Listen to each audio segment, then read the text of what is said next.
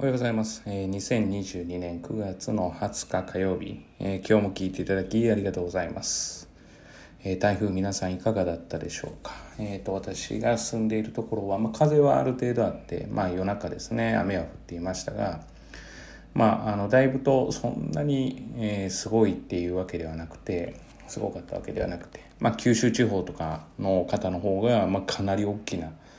ものが直接的に来ていましたので、被害は相当だったんじゃないかなというふうには思います。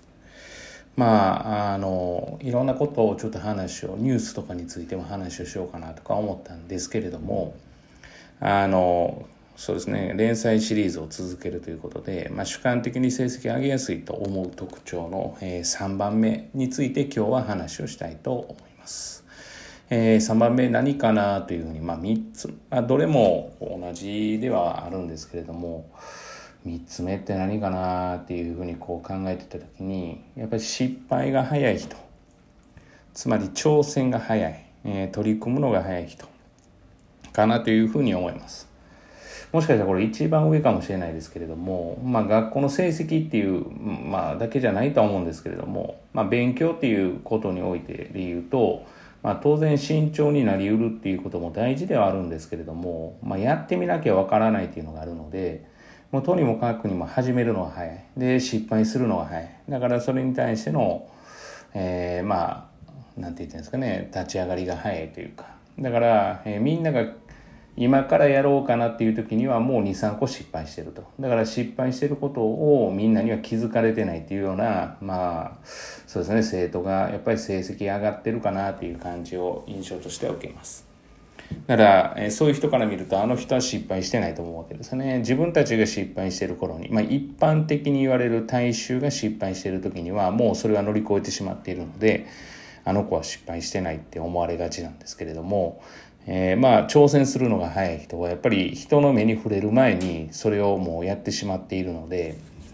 まあ当然ながらなんかうまく生き続けてると思われてるっていうようなそんな感じかなというふうに思います。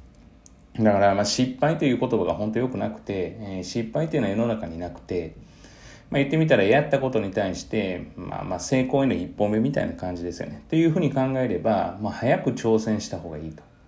まあ、当然ながらその悩まないといけないところはあるんですけれども、まあ、特にやるかやらないかっていうラインに来た場合はもうやるという選択肢を取った方がいいと思います。で逆に言えばやらないという選択肢を取るのも早めに決めた方がいいかなというふうには思います。だから迷っているっていうことが、えー、無駄なことは結構ある。で、特に勉強っていうことに対して、まあ、これを試してみよう、あれを試してみようとか、これをやろうというのは、早いに越したことはないし、えー、自分の天才を気にして、例えば授業中に当てられたら、間違うのが嫌だっていうふうに思って、要は答えないっていうのも、あんまりよろしくないかなというふうに思います。まあ、その答えないということの理由が、えー、みんなに笑われるからとか、まあ、そういうふうに思ってるんだったら大きな間違いで、まあ、それは逆に言えば指導者側に問題があってそういう環境を作ってしまっているということですからまあ要は笑われてしまうんじゃないかとか恥ずかしい思いするっていうふうに思わせてる方がダメなわけで